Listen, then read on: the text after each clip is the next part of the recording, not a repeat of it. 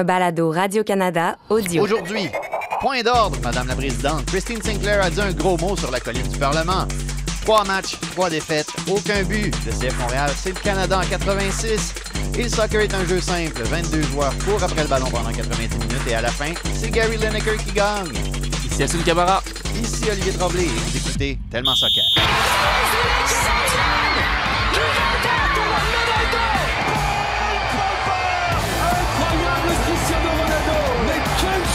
Les grands joueurs doivent venir un jour au Real Madrid.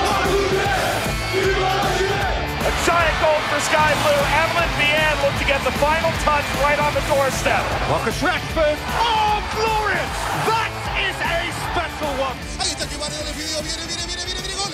¡No!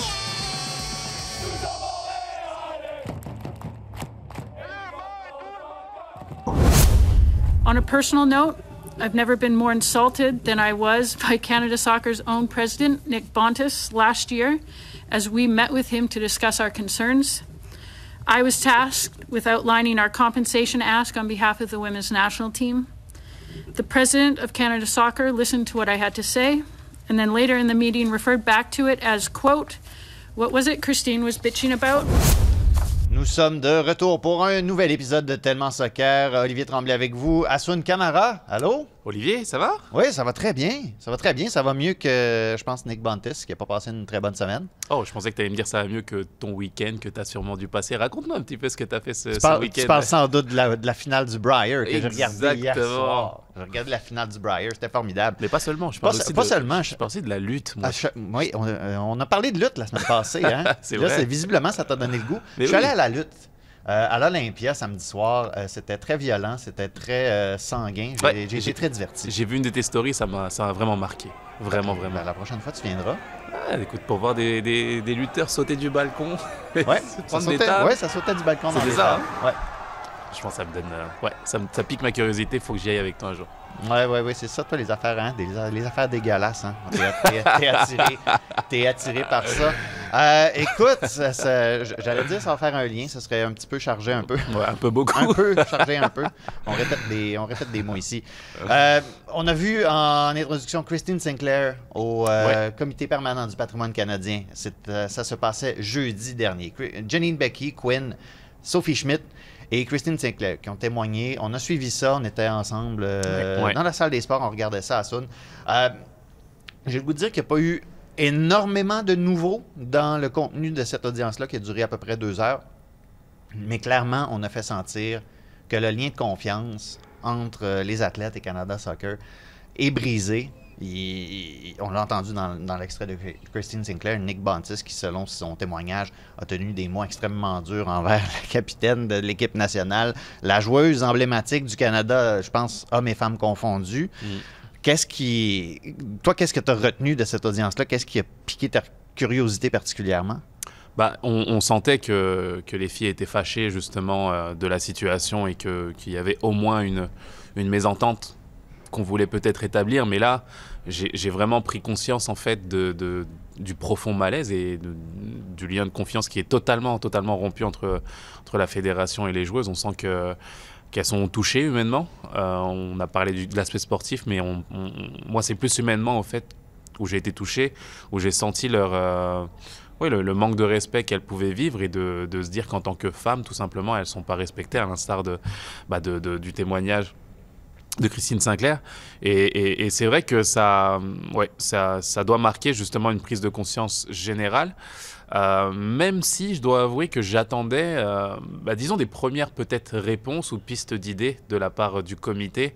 Euh, ce que j'ai vu, c'est un comité qui, euh, qui écoutait tout simplement et qui, avait, qui voulait avoir le maximum d'informations pour rebondir au mieux pour la prochaine réunion avec la fédération. Et ça, ça va se passer le 20. hein. Les, Exactement. les dirigeants de Canada Soccer sont attendus le 20 mars. Et, exactement. Donc, euh, Jour de balado, par ouais, ailleurs. aussi, ça va être. euh, On va voir comment on, on s'organiser autour de on ça. va, on va s'en reparler. Exactement. Et, et- et- et c'est vrai que j'attendais peut-être euh, des premières, peut-être réponses ou pistes d'idées Mhm. qu'on pouvait avoir. Donc c'est ce qui m'a manqué dans, cette, dans ce- cette première réunion. Mais disons, en tout cas, j'espère que le comité aura toutes les armes aujourd'hui pour pouvoir euh, bah, mettre face à ses responsabilités la fédération tout simplement. Tu as mentionné que ça pouvait être euh, dur sur le plan personnel Oui. pour les joueuses, la manière dont on les a vues répondre pendant tout ce temps-là aux, aux- aux- aux questions. Puis, puis on s'en sort pas. hein. Il y a toujours des, des cyniques sur les réseaux sociaux. Puis pendant la Coupe She Believes, la performance sur le terrain en a laissé certains sur leur faim puis dire ben là. euh, C'est dur de revendiquer C'est dur, quand nan, on- nan, nan, nan, ouais. nan. Je pense que l'audience est venue confirmer ça parce que ça, on l'a pas nécessairement vu beaucoup, mais euh, après l'audience, les joueurs sont allés rencontrer les journalistes pendant 5-6 minutes. Ça n'a pas duré plus longtemps que ça. Elles étaient épuisées. Elles, elles étaient réellement épuisées de, de cet exercice-là. Donc, je pense que ça permet de me remettre en perspective un peu cette fenêtre de négociation ou, ou de non-négociation qu'il y a pu y avoir avant la Coupe euh, She Believes. On parlait de, lien- de lien de confiance. Le truc dont on n'a pas parlé, c'est juste avant, sur l'heure du midi, un jeudi, Canada Soccer qui publie un communiqué qui décrit essentiellement le contenu des négociations Ouais. Avec, euh, avec les joueurs. Vous l'avez sûrement tous euh, vu et lu. Beaucoup, beaucoup de stock là-dedans. Mm. Euh, je l'admets volontiers. Je pense que ça m'a pris 5-6 lectures pour tout absorber parce qu'il y avait beaucoup de choses. Et, et évidemment, on essaie de, on, on essaie de, de, de- de- de se mettre euh, le plus beau possible quand on fait ce genre de, communication-là. Ou à l'inverse, peut-être qu'on a envie de décrédibiliser les filles. au. Voilà. On, on Ouais. essaie de faire un savant mélange des deux, j'ai l'impression, surtout avec le moment qui a été choisi pour sortir. ça. Exactement. Moi, je pense que le, le timing, le moment, comme tu le dis, et euh, la façon dont le communiqué a été fait, bah, je, je vois plus là encore comme un tacle euh, glissé par derrière pour faire une, une image de, de ce qu'on peut voir sur le terrain. Euh, je trouve pas ça fair play du tout. Euh, dans l'idée où on sait que les, les- ces filles-là avaient envie de s'exprimer, d'exprimer leur, bah, les injustices, mais aussi leurs émotions personnelles, parce que on a senti, comme je l'ai dit là, que c'était, c'est- humainement, ça, les a vraiment pris.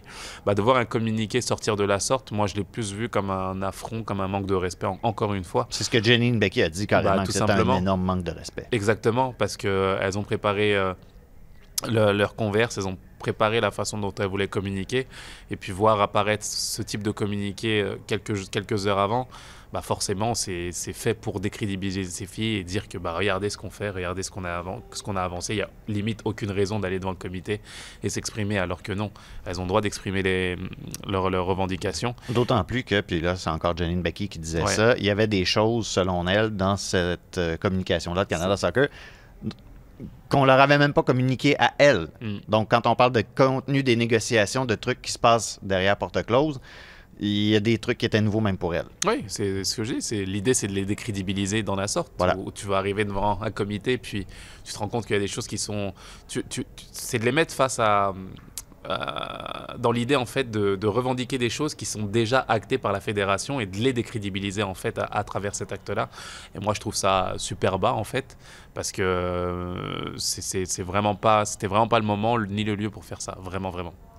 On a également euh, rappelé du côté des joueuses dans cette audience-là que malgré la démission de Nick Bantis, il n'y a pas grand-chose qui a changé. On a dit même que Charmaine Crooks, la présidente par Mm. intérim, n'avait pas communiqué avec elle Mm. euh, depuis sa nomination et que sa première action comme présidente essentiellement a été ce communiqué-là. Ouais. Euh, a été, euh, as-tu été surpris par la, la teneur des propos qui ont été tenus envers, envers Charmaine Crooks? Parce que, bon, oui, euh, Christine Sinclair a dit, et puis elle le dit en anglais, c'est un peu dur à, à traduire, de dire I appreciate that. C'est pas qu'elle apprécie la nomination de Charmaine Crooks, c'est qu'elle elle reconnaît un peu la valeur que ça peut avoir. Mais du reste, on a été très dur envers elle. là. Oui, 100%. J'ai été surpris à, à 100%. Parce que c'est, et j'ai écrit un article là-dessus d'ailleurs, pensant que, qu'elle pouvait représenter et qu'elle pouvait réunir tout- toutes les qualités possibles. On en a parlé, en effet. dernière. Oh boy. Où elle pouvait justement réunir toutes les qualités, euh, je veux dire, au, au premier coup d'œil. C'est une femme, une, an- une ancienne athlète, euh, athlète olympique. Euh, elle a de l'expérience dans ce type d'organisation. Elle a, elle a- elle a un certain vécu et peut-être qu'elle pouvait bah, incarner simplement ce changement. Et on sent que même là, il y il y a quand même une fracture euh, ou une méfiance, en tout cas euh, très très forte à ce niveau-là. Et c'est peut-être le moment qui m'a le plus surpris moi de, ces discussions-là. Je pensais que c'était qu'on avait pris un virage qui pouvait faire en sorte que, que les filles soient, soient vraiment contentes de voir euh, une personne incarner toutes ces qualités-là. Et puis finalement, bah, on sent beaucoup, beaucoup de scepticisme, hein, tout simplement, et de se demander si, si, elle est, elle est la, bonne, la bonne personne au bon endroit. Donc oui, ça m'a vraiment surpris et j'ai hâte de voir comment, comment les choses vont, vont, vont, vont s'ajuster, comment, euh, comment est-ce qu'on va faire en sorte de pouvoir avancer de la meilleure des façons? On a essayé un peu d'amener les, d'amener les joueuses sur ce, sur ce terrain-là, de qui elles aimeraient voir Oui, euh, à la présidence euh, de Canada Soccer. On a eu on n'a pas grand-chose, quelques pistes. On veut clairement que ce soit une certaine forme de renouveau. Et ça a un peu inspiré la question qu'on a posée euh, aux auditeurs de Tellement Soccer. Merci d'avoir répondu. Euh, si vous accédiez à la présidence de Canada Soccer pour une journée, quelle serait votre première action essentiellement? Euh, Simon Kremer qui continue à faire des références à Ted Lasso en disant j'embauche Keely Jones, qui, est- qui est simplement. l'assistante euh, dans Ted Lasso. Ça recommence euh, cette semaine, ça d'ailleurs. J'ai hâte de voir qu'est-ce que l'avenir va réserver à Mademoiselle Keely Jones. Euh, on a un autre euh, cabotin, Jérémy Larouche, là, que j'aime bien. Comme tout bon remplaçant d'école, je rentrerai dans la classe avec la TV. tout simplement. Ben oui, on va regarder, on va regarder un film hein, pendant notre seule journée à la tête de Canada Soccer. Sinon, ben, il y a un grand thème. Ça, ça ne te surprendra pas, ça ne surprendra personne. Un grand thème qui euh, revient. Puis j'ai choisi la réponse de Benjamin qui dit que s'il était président de Canada Soccer, il euh, irait sur Google pour euh, entrer la recherche équité salariale. Donc ça, c'est revenu évidemment très souvent. Certains qui proposent même de payer les, euh, les femmes plus cher que, que les hommes. Marc-André qui dit qu'il briserait le contrat avec One Soccer. Et ça, ça, ça- ça nous amène justement sur Canadian Soccer Business. Ouais. Euh, et il s'est fait de la politique hein, dans ce comité-là, forcément. Je pense que du côté, euh, du côté conservateur, on essayait de faire dire aux joueuses que Sport Canada et le gouvernement libéral n'avaient pas fait grand-chose pour elles. Je pense que ça trahissait une certaine méconnaissance des règles de la FIFA sur l'ingérence politique. Puis je pense que Janine Becky a dû appuyer sur ce boudron-là. Mais euh, si je pense au député M. Housefather, par exemple, qui disait qu'il avait très hâte de lire ce contrat-là Ouais. quand il expliquait que d'habitude, une garantie, c'est pas un minimum, c'est un, c'est-à-dire c'est pas un maximum, ça plafonne pas. Tu as un certain minimum et tu profites ensuite de ce que tu Ouais. euh, gagnes. Génère, Donc, exactement. je pense, euh, euh, je pense, il y, a certains qui ont reproché aux députés de ne pas avoir fait leur travail suffisamment, mais à la lumière de au moins ce qu'on a pu entendre sur ce plan-là, je pense qu'ils, je pense qu'ils se léchaient babine un peu là, en, Oui, vue du, oui. en vue du vin. Ils ont hâte de voir les dirigeants de, de Canada Soccer. Donc, euh, donc voilà, on est supposé normalement connaître la teneur de ce fameux contrat. Euh, Léa qui propose de mettre tout le monde dehors et de rebâtir euh, Canada Soccer, qui est un fiasco total, rien de moins. Hein, ça, on, on- on- on se met des gants de boxe puis on y va. Euh, ça, c'est intéressant, Pascal, qui dit multiplier les moyens dans les provinces pour que de nouvelles générations de qualité émergent. Ça, c'est un truc intéressant sur lequel les joueurs ont insisté souvent, les- plus souvent que ce que j'imaginais en audience, de parler de comment euh, le système de développement des athlètes au Canada qui avait des lacunes puis qu'on arrivait en équipe nationale presque par chance. Oui, Quand exactement. même, c'est un constat qui est, qui- qui est rough, là. Oui, c'est ça, qu'il n'y avait pas de, de structure ou de, de, de- de- d'enseigne qui vous permet de, de- de faire développer les, les plus jeunes et les amener au mieux au niveau professionnel ou même, je veux dire, amateur, mais à, à un excellent niveau. Et plus que ça, moi, ce qui m'avait marqué aussi euh, lors de- du comité, c'est, euh, c'est, vraiment une phrase euh, qui, m'a, vraiment marqué. C'est, choc. Oui, c'est, vraiment celle où euh, on a mis en lumière le fait d'utiliser les femmes pour avoir une ligue masculine. Donc on utilise les femmes à travers ce qu'elles euh, qu'elles génèrent en termes de revenus. On signe un contrat, on signe un contrat euh, fructueux. Et avec cet argent-là, on pourrait s'imaginer bah, qu'il y a une ligue euh, masculine et féminine qui puisse justement euh, se développer derrière. Mais il n'y a pas de projet embryonnaire de ce côté-là. là. On a été, là encore, uniquement pour les hommes. euh, faire une ligue pour les hommes en oubliant complètement en fait l'aspect euh, féminin et ça ça m'a vraiment marqué je me suis dit bah quand on parle justement d'injustice et de fait d'utiliser les femmes sans totalement prendre en compte bah, ce qu'elles peuvent générer, le fait qu'elles soient championnes olympiques, le, le fait qu'elles aient fait rêver des, des jeunes filles aujourd'hui qui, qui, qui rêvent euh, de pouvoir imiter euh, ces filles-là. et ben tu te rends compte que non, euh, là encore, on, on- on absorbe justement leur, la sueur qu'elles laissent sur le terrain pour aller en faire profiter les hommes encore une fois. Donc quand on parle justement de euh, d'inégalité systémique, bah, en voilà un concret et qui est, qui est irréfutable tout simplement. Et ça, je trouve que c'était c'est peut-être le moment qui m'a le plus marqué dans, dans le témoignage au- face au comité. Moi, c'est une, c'est une formulation qui était bien choisie pour marquer les marquer l'imaginaire, justement. Olivier, c'est pas mon burner account. Ouais. Euh, Olivier qui dit créer un centre national au stade olympique. Ça, je ne sais pas si je suis nécessairement d'accord avec ça, mais ça m'amène sur le point du centre national. Et ça, j'espère que ça va être abordé le 20 parce que c'était sorti il n'y a pas si longtemps il- que Canada Soccer euh, avait l'intention d'établir un centre national d'entraînement à Vaughan, en Ontario, Ouais. sans faire d'appel d'offres. Mm. Il y a encore des histoires qui ont l'air un peu nébuleuses autour de ça. Si vous êtes à l'écoute là, au comité, là, le 20, peut-être poser une question là-dessus, ça serait le fun.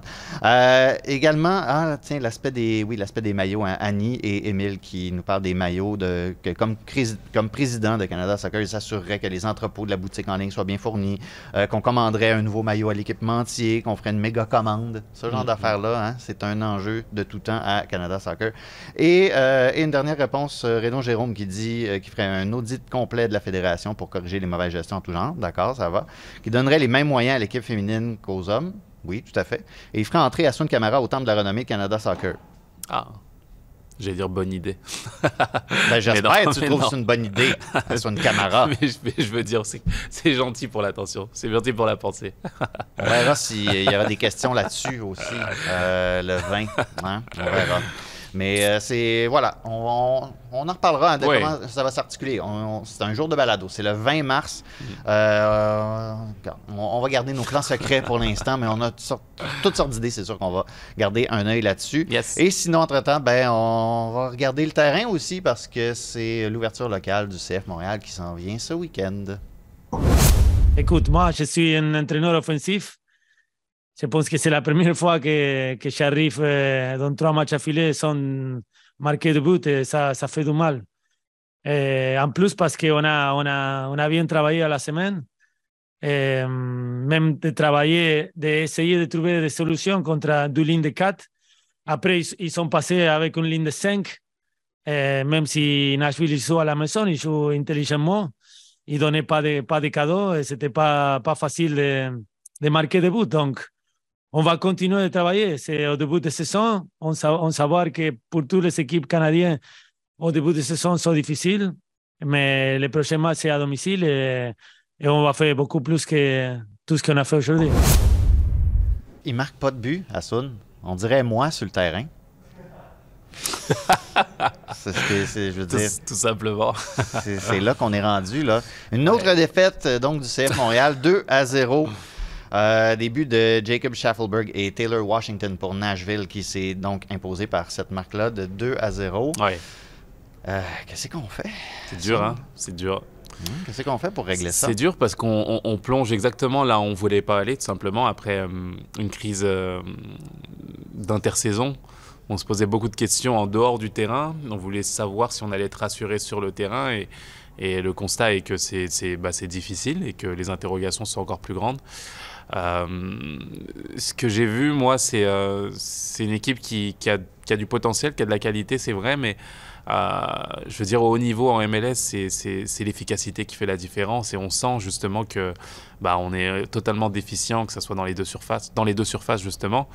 Et Nashville, je veux dire, bah, ils, ont été super efficaces. C'est un match ultra pragmatique en fait, et ils sortent de là, voilà, tranquillement entre guillemets avec les trois points et ils passent à autre chose le samedi, samedi d'après. Et j'ai l'impression qu'on vit la même chose à l'inverse euh, avec le CF Montréal aujourd'hui, où on a l'impression qu'on va mettre en place des choses, qui va avoir du potentiel sur les matchs, mais qu'on va sortir de là avec voilà zéro point et puis place au prochain match. Donc euh, moi, j'adhère pas au discours euh, aujourd'hui du coach. Euh, bien entendu, c'est, il a le bon rôle de se donner du temps dans, dans- et de dire que bah, euh, Ben là, il les y a équipes d'affaires. Il est canadiennes. pas pour dire il est trop tard, mettez-moi à la porte. Non, mais c'est ça, c'est exactement ça. Donc, vaut, mieux. Et, et- et- et- et moi, non, j'ai envie de dire que là, aujourd'hui, il y a urgence. Il faut se le dire. La réalité, c'est qu'il faut des points. Et pour avoir des points, il bah, faut adhérer à une certaine philosophie qui nous, qui nous, qui nous, qui fasse concrétiser les choses. Et je ne vois pas, euh, je ne vois pas ce qu'on nous a promis, en fait, d'avoir une équipe en transition qui fasse la différence, qui percute et qui, qui soit ultra agressive euh, dans, dans les surfaces de réparation. Comme euh, le premier but de Nashville, maintenant. Tout simplement. Et le but dans l'exécution, il est, bah, il est, il est Je regardais, ça- je regardais ça entre deux coups de néon là, Ouais. à la lutte. euh, Mhm. Ça m'a au moins permis parce que dimanche, j'ai pu regarder le match en intégralité sur, Oui. euh, sur le, le- le- le truc de la pomme. Là. Ça m'a permis de au moins comprendre comment tu peux regarder les matchs en différé. Ça. Mais je regardais ça, c'est un but. je- t'ai envoyé ça par texto. Ouais. C'est un but inutile. Ouais. C'est inutile Exactement. ce but-là, le, le- le premier but de Schaffelberg. D'ailleurs, je ne vais pas me faire prophète de malheur. là. La semaine passée, c'est un ancien du CF Montréal qui marque. Ouais. Là, ce week-end, c'était un ancien Torontois. Toronto, ouais. Puis là, ben, c'est Joaquin Torres qui s'en vient au stade olympique. Là. Ouais, pour perpétuer la, la, la tradition, la mauvaise tradition. Mais Mais c'est ça, je voyais pas de. D'un, c'est un, un but inutile, puis je, je comprenais pas. Je comprenais pas ce que le CF Montréal essayait de Mais faire. Je veux dire, oui. mettre, des, mettre des centres à répétition sur Walker Zimmerman, c'était quoi l'idée? Oui, c'est exactement ça. Quand on Je parle de... c'est là où je veux en venir, Olivier, c'est en termes de philosophie, on en a parlé. Euh, on nous a expliqué ce à quoi s'attendre cette année-là. Et plus que ça, j'ai envie de dire, on nous a expliqué que Wilfried Nancy n'était pas parti avec la valise tactique à, à Columbus, tu vois. Mais la réalité, c'est qu'aujourd'hui, on peut se poser cette question-là. On a l'impression d'avoir une équipe qui est un petit peu perdue, qui se pose beaucoup de questions. Sans prendre deux idées, on dirait. entre deux idées, plus que ça, même des questions sur, euh, je sais pas si on va rebondir après, mais on a Rudy Camacho qui, qui déclare concrètement qu'ils ont besoin de renfort, là. Ils ont besoin de... de- Joe Waterman aussi. Exactement, et qu'ils ont besoin de renfort et que ça va pas. Donc, quand tu ces déclarations-là, bah, c'est en tant qu'ancien joueur, je peux te dire que ça, c'est très révélateur. Ça veut dire que dans le vestiaire, bah, on, oui, on donne le maximum, mais on se dit qu'on n'est pas aidé par les, les différents changements qu'il y a eu, les départs de, joueurs, Kai Kamara, un joueur qui aurait pu énormément aider dans ces circonstances, quand tu parles de centre dans la surface. Donc forcément, tu te poses des questions, tu vois beaucoup de jeunes aussi arriver. On a dit la semaine dernière que c'était une excellente chose, mais à condition d'avoir un cadre qui fasse que ces jeunes, ces jeunes puissent s'exprimer au mieux et puissent accompagner un groupe euh, déjà étoffé, déjà fort et, déjà prêt à mettre en place une philosophie sur le terrain. Sauf que là, bah, il y a beaucoup de questions et hum, on met, on, j'ai envie de dire qu'on envoie au charbon entre guillemets les jeunes et, et là ça devient compliqué pour tout le monde. Si on parlait des, justement des centres avant d'aller sur les propos de- de- d'un Joe Waterman, par exemple. Euh, Aaron Herrera, 8 centres, un réussi. Euh, Chouanière, Mathieu Chouanière, j'allais dire David Chouanière, n'était pas dans ce match Mathieu. Chouanière, 6 centres tentés, un réussi.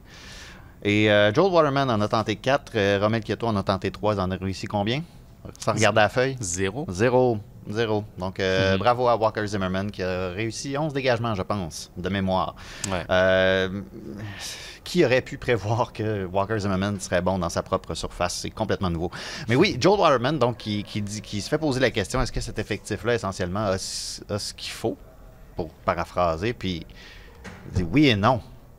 Oui et non, puis ça sonnait un peu comme justement un désaveu de la composition de l'effectif, puis des jeunes qui sont là, puis tout ça. T'en as parlé un peu, mais quelle, quelle influence ça peut avoir dans un vestiaire, ce genre de, de propos-là? Est-ce que, Ouais. est-ce que ce matin, en arrivant dans le vestiaire, il faut que Joel Waterman fasse un, Moi un je. speech un peu à tout le monde pour s'expliquer? Ça moi, moi je pense qu'il va, à mon avis, il risque de se faire tirer les oreilles par Olivier Renard parce que non, dans la maîtrise de la communication, c'est vrai que c'est beaucoup de frustration, on peut le comprendre dans un sens et en même C'était son temps, premier match en plus. c'est ça, c'est que ça, ça, ça met, euh, euh, ça met sous le camion en fait euh, les jeunes tout simplement. C'est pour ça que je parle de cadre établi. Lorsque tu es fort et que tu as, veux dire, des victoires accumulées ou sur le terrain ça se passe très bien, intégrer des joueurs des jeunes joueurs, bah, ça, ça peut aller.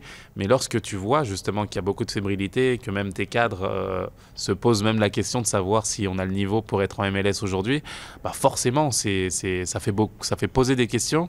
Ça fait poser des questions quant à certains départs. Quand je parlais de Kai Kamara, forcément, on sait l'influence qu'il avait dans le groupe. Moi, j'ai été marqué par les réactions de tous les joueurs, que ce soit sur les réseaux sociaux, euh, sur Twitter, sur Instagram. Euh, très apprécié dans le groupe. très Très, apprécié très dans le vestiaire et on sent que c'était un élément important pour avoir une dynamique aussi positive dans, dans un groupe. Et forcément, son départ a, a laissé des marques. Donc, euh, donc euh, c'est, ce type de déclaration n'aide pas et en même temps nous donne beaucoup, beaucoup d'indications nous disant que bah là, euh, eh, ça commence justement à être... voilà, à être compliqué pour l'équipe. Joel Waterman nous dit que ça prend l'eau un peu. Ouais, c'est le cas de le dire. Ouais, ça. ça, devient, ça devient compliqué, ouais. Et, et là, ce qui aide pas, c'est qu'en plus, ben, il y a des blessures. Aussi. Euh, Sam Piet n'a pas participé à cette rencontre-là. La Silapalainen, que j'ai été surpris de. ben, que j'aurais été surpris de voir sortir à la pause si j'avais regardé le match samedi, mais je l'ai regardé dimanche en sachant qu'est-ce que Hernan Losada avait dit. Mm. Blessé, c'est pour ça qu'il est sorti à la pause, visiblement. Euh, est-ce que ça est-ce que ça, ça, ça- ça perpétue certains doutes sur la préparation physique à ce moment Bah, on y revient forcément. Forcément, tu vas te poser des beaucoup de questions sur. euh, C'est sur- des trucs musculaires là, depuis le début de la Ouais, saison. c'est vrai, c'est vrai, qui à répétition justement euh, nous enlève des joueurs, des joueurs cadres. Donc forcément, tu te poses des questions à, à- à ce niveau-là. Mais moi, j'ai envie de dire que quand dans la tête ça va pas, forcément après musculairement ou, ou physiquement, on, on risque d'avoir des problèmes. Et, et moi, je pense vraiment que c'est dans cet aspect-là où euh, l'équipe a perdu confiance et beaucoup beaucoup de changements, euh, beaucoup de, voilà de, choses qui, ont- totalement euh, changé d'une saison à une autre. Dans le paradoxe où tu as une saison extrêmement brillante la- la- la- l'année d'avant. Et moi, je pense que c'est c'est tout cet imbroglio-là qui, qui, qui, nous, qui nous rend perplexe un petit peu, qui, rend, qui, rend, qui nous donne le spectacle qu'on a sur le terrain. On a une équipe qui est entre deux, qui ne sait pas comment, comment gérer, comment, comment, comment aborder les matchs. Et c'est le reflet de, de, de- de- voilà, de, tout, de tout ce qu'on a vu. Donc, euh, Ouais, mais ils s'en viennent à domicile contre c'est ça. Philadelphie. Qu'est-ce qui peut mal aller? Bah, ça va être difficile. Ça va être extrêmement difficile, justement. Justement, dans, dans l'idée justement de faire le jeu, de se projeter et d'éviter d'avoir les contres, euh, ça risque d'être difficile. À, à Nashville, tu avais peut-être 65%, entre 63 et 65% de possession de Ouais. balle. Euh, Mais est-ce qu'on- 0,2 buts attendus. c'est ça, la réalité, c'est ça. C'est que dans l'efficacité, quand on parlait justement de- d'efficacité dans les surfaces, tu n'y étais pas. Donc, est-ce qu'on va avoir autre chose, une autre dynamique à domicile? J'ai envie de, de voir comment va se comporter l'équipe, mais il faut absolument gagner. Il faut, des, il faut les trois points parce que si tu pars de là avec, euh, avec une défaite ou un, même un match nul à domicile, là, ça risque d'être extrêmement compliqué sur quatre matchs de, de, de- de ne, pas, de ne pas capitaliser. Avec un meilleur Wanyama, peut-être?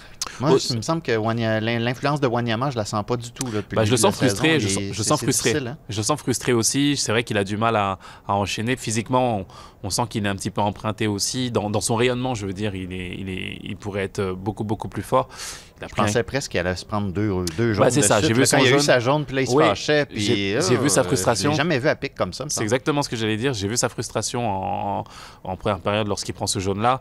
Je suis on- désolé, je vais arrêter de parler parce que je dis tes. Non, tes non, mais c'est ça. Et, c'est vrai, j'ai j'ai senti que bah, ça, c'est des signes indi- indicateurs qui font qu'il est un petit peu en retard, qu'il est frustré, qu'il veut, rouspecte auprès de l'arbitre aussi. Tu sais, quand il, je veux dire, euh, on l'a senti là, vraiment, vraiment énervé. Donc, ça aussi, c'est révélateur justement de, de, de la santé physique d'un joueur, de, de la santé mentale aussi.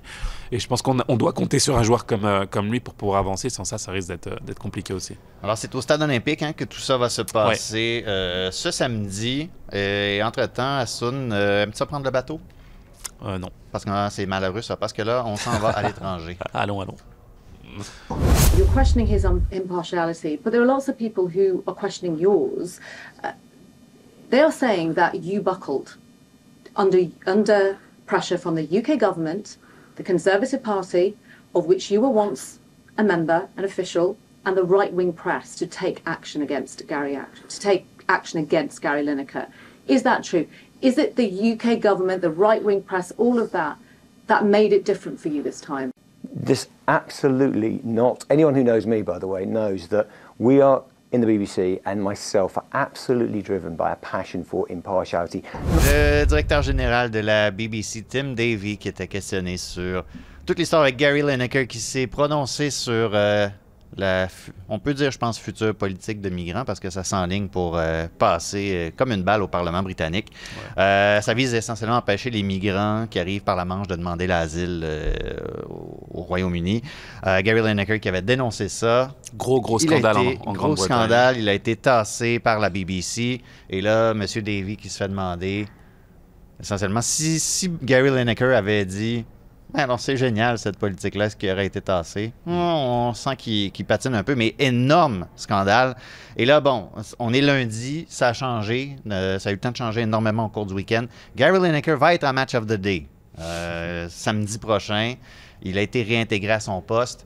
On lui a demandé de suivre les règles éditoriales en attendant un examen indépendant des politiques de la BBC sur les réseaux sociaux parce que c'est comme ça que la BBC se défend, c'est de dire nos employés ne- ont un devoir d'impartialité même sur les réseaux sociaux et Gary Lineker ne l'a pas respecté. Mais Gary Lineker, d'un, n'est pas un employé des nouvelles et de deux, le scandale que ça a fait, on l'a enlevé de Match of the Day.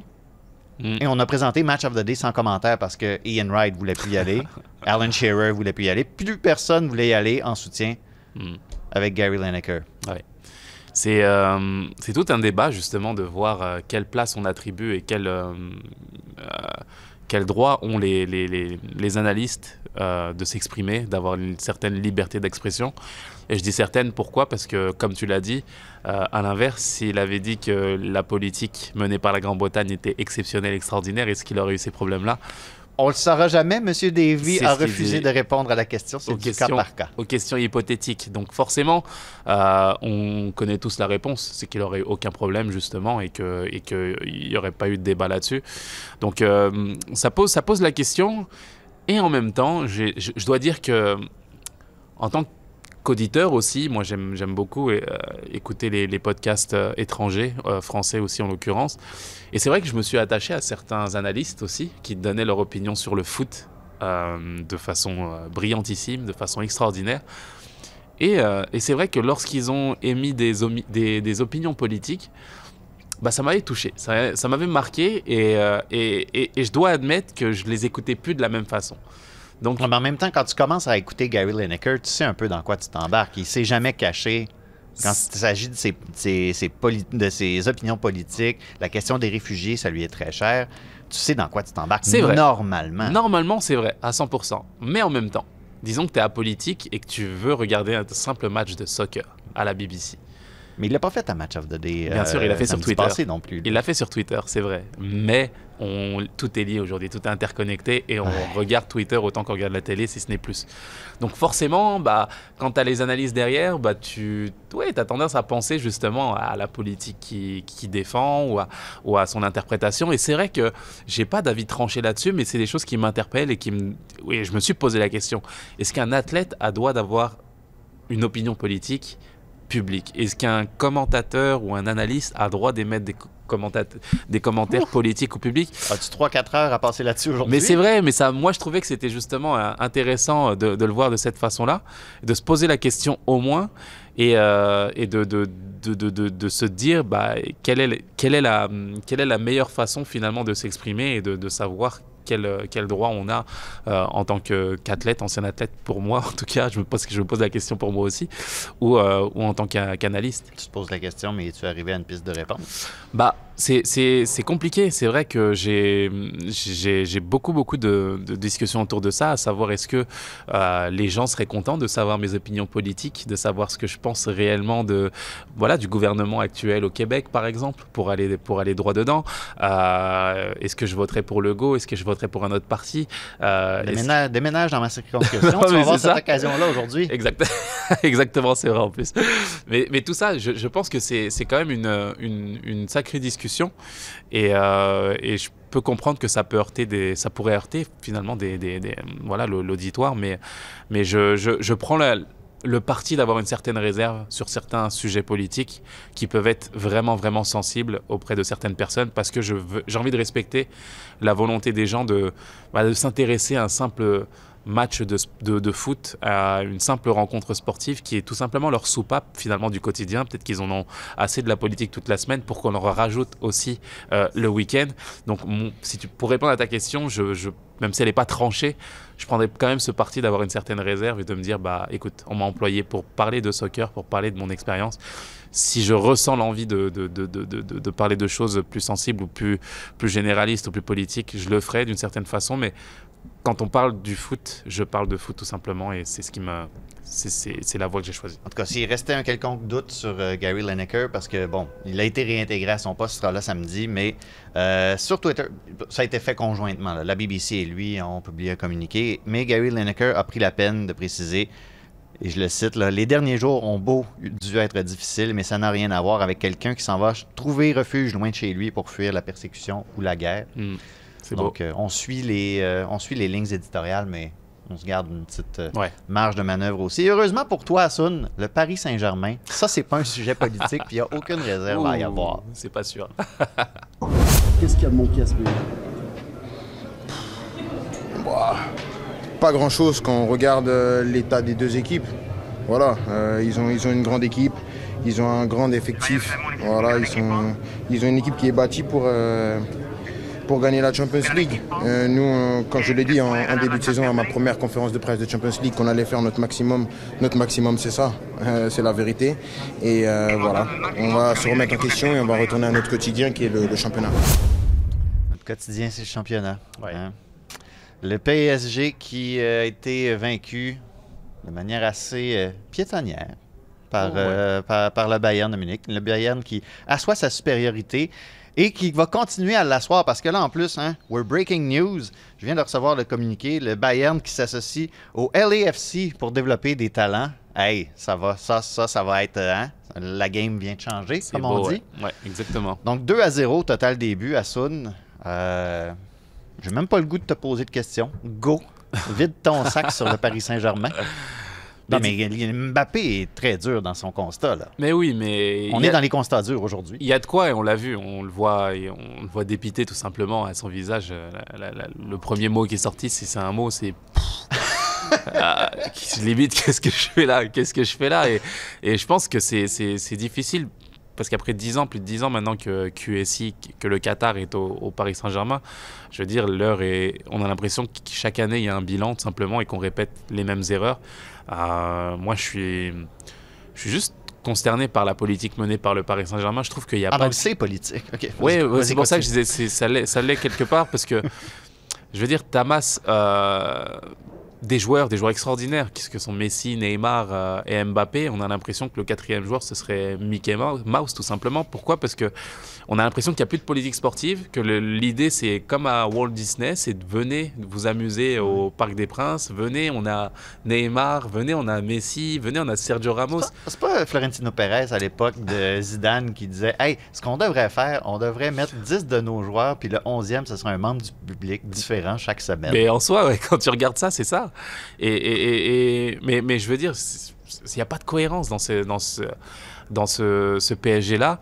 Et les supporters du PSG sont juste dégoûtés aujourd'hui parce que bah, ils ont l'impression qu'on utilise leur club pour euh, voilà pour du, du, mercantile simplement, faire des faire des boutiques à, sur la 5e avenue à New York, euh, avoir un rayonnement planétaire, faire du soft power pour le Qatar, mais que sportivement, écoutez, vous êtes content, pas content, euh, nous on n'en a rien à faire en fait de de votre huitième de finale, quart de finale ou demi-finale. Nous l'important c'est que le, PSG rayonne et là il y a un problème, c'est que sportivement tu, tu résonne plus. Euh, tout le monde est perdu. Tu regardes le banc du Paris Saint-Germain comparativement au banc du Bayern Munich. Tu as compris pourquoi tu as perdu, tout simplement. Tu peux plus, tu peux pas passer. Et mettre autant d'argent sur trois joueurs et dire bah, notre politique sportive, c'est trois joueurs extraordinaires et, et, le reste, on verra, bah, tu peux pas, tu peux, tu peux rien construire là-dessus. Donc, euh, c'est difficile. Paris, euh, je sais pas où ils vont, je sais pas ce qu'ils veulent faire, je sais pas si le Qatar veut réellement rester. On sait qu'ils s'intéressent à d'autres clubs, à Manchester United entre hmm. autres. Euh, est-ce que le Paris Saint-Germain est encore leur, euh, voilà, leur volonté aujourd'hui? La Coupe du Monde est passée, ils ont eu leur Coupe du Monde, ils ont eu leur, euh, leur petit jouet. Mbappé va-t-il rester aussi? Moi, je, Ouais, Paris, c'est un club un peu particulier, vraiment. Tu es en train de dire que Lionel Messi, pour gagner une autre Ligue des Champions, faudrait qu'il vienne en MLS gagner celle de la CONCACAF? Pourquoi pas, ouais. Je pense que ouais. Parce que là, ça n'a pas l'air parti pour au PSG. Là. Bah, je le vois pas. Je veux dire, renouveler, s'ils renouvellent au PSG, je peux te dire que là, il y a scandale. Les, les, partisans, ils vont les trouver vraiment. Donc je pense que. Ah ouais, ce point-là. Ouais, ouais, ouais, c'est, ouais, ouais, ouais. Parce qu'on. Je veux dire, on a vu ce qu'a donné Messi. Messi, ça, je veux dire, c'est le meilleur joueur de l'histoire avec Cristiano. Cristiano Ronaldo pour mes amis, pour mes amis qui, pour que mes amis ne lâchent pas, les gars. Messi est le meilleur joueur de l'histoire avec Cristiano Ronaldo. Voilà. Ça, c'est pour tous mes, mes, amis et, et, joueurs. Un dans la régie, là. On t'oublie pas, Cricri. Donc, Est le joueur de l'histoire avec Cristiano Ronaldo. Et je pense vraiment qu'il n'y a, y a vraiment pas de débat là-dessus. Mais je veux dire, au vu de ce qu'il a donné pendant deux ans au Paris Saint-Germain, le voir renouveler une troisième saison, ce serait vraiment, vraiment compliqué parce que le rendement n'a pas été à la hauteur. Ça a été extrêmement compliqué. Et je pense que même pour lui, en fait, ce serait beau de pouvoir, pourquoi pas, retourner au Barça, finir au Barça sur une saison et, et, et- et faire un adieu grandissime au Barça. Mais avec quel argent Bah, L'argent euh, qu'ils vont récupérer ou les, les amendes Ils qui sont en train de se faire poursuivre. Exactement, oui. C'est vrai, c'est vrai. C'est vrai que c'est très compliqué pour le Barça, mais pour le lui. Real je- Madrid dit qu'il pourrait les poursuivre. Exactement. Ça va être Ah, Je pensais que c'était des amis, eux autres, dans les bureaux. Des amis, tu dis? Dans les bureaux, pas Non, sur non. le terrain. Très compliqué. Ça va être très très compliqué pour le Barça, c'est vrai. Mais ouais, mais cette, cette avenue-là, ou alors aller en MLS, euh, et oui, comme tu l'as dit, venir s'am- s'amuser entre guillemets ici et développer sa marque en, en Amérique du Nord, ce serait une, une idée. Mais troisième année au Paris Saint-Germain comme ça, je te l'annonce tout de suite, les partisans, euh, non, non, non, ça passera pas. Ça passera pas du tout, c'est sûr. Eh ben. Ouais. Eh ben. Dire non à Messi, qui l'eût cru? Regarde. C'est la vie. C'est c'est ça, c'est la vie. Hey, on va finir en, en France très rapidement. Euh, juste un, un petit dernier sujet parce qu'on en a parlé la semaine dernière. On parlait de Corinne Diacre, on, parlerait, on parlait du comité exécutif de la FFF. Ben, ça s'est passé. Elle a été congédiée jeudi et j'ai deux citations pour toi. Citation du communiqué de la FFF. Vas-y. Les nombreuses auditions menées ont permis d'établir le constat d'une fracture très importante avec des joueuses cadres. Ah oui? Et mis en lumière un décalage avec les exigences du très haut niveau. Cette fracture a atteint un point de non-retour qui nuit aux intérêts de la sélection. Attends, on parle de la fédération française ou canadienne? T'as l'impression que ça pourrait se prêter Je savais que tu irais là. au Canada, c'est beau, hein? Je le savais, je le savais. Eh. Donc, c'est le genre de constat qu'on dresse maintenant aussi euh, en France. Et la deuxième, le COMEX, le comité exécutif, a par ailleurs constaté que la manière utilisée par les joueuses pour exprimer leurs critiques n'était plus acceptable dans l'avenir et compte proposer dans la gouvernance de l'équipe de France féminine une mission complémentaire entre le COMEX et le ou la sélectionneur-sélectionneuse. Eh ben, Ce n'est plus acceptable de faire ça, de, de- de dénoncer des pratiques qui ne fonctionnent pas, des pratiques qui mènent à, la, à ce que la sélectionneuse s'en aille. Vous aviez raison, mais pas comme ça. pas comme ça, tout simplement. Bah écoute, c'est... Je reviens avec la même question que l'autre fois. Là. Oui. Mettons que Mbappé, Pogba puis Varane, ils utilisent cette manière pour exprimer leurs critiques. Est-ce qu'on leur répond comme ça? Absolument pas. Très bien. Je voulais juste qu'on soit sûr qu'on parlait le même langage. Et ça nous fait, euh, voilà, ça fait notre petit euh, tour d'horizon euh, de l'étranger. Et on, ben, on va revenir la semaine prochaine. Il n'y a pas de, il y a pas de comité cette fois-ci. Ce sera, ça, je pense, je pense que ça va être moins politique cette fois-ci. Mais on va revenir sur l'ouverture locale du CF Montréal, assurément, le doublé de Joaquin Torres. Je l'ai dit, le doublé de Joaquin Torres. Et euh, voilà, je pense qu'on aura encore euh, beaucoup de stock à se mettre sous la dent. Assoun, Toujours un plaisir. Merci, Olivier. Merci. Merci Euh, Malgré le- On a failli faire tout le balado sans mentionner Cristiano. Euh, alors voilà. Merci à Jacques-Alexis Assouli derrière la console. Merci à vous d'avoir été au rendez-vous et de nous avoir écrit. On a hâte de vous lire aussi la semaine prochaine. Et on vous revient pour un autre épisode de Tellement Soccer. Sur tous les terrains et sur tous vos appareils. Radio-Canada Sport. Écoutez les meilleurs balados sur l'application Radio-Canada Audio.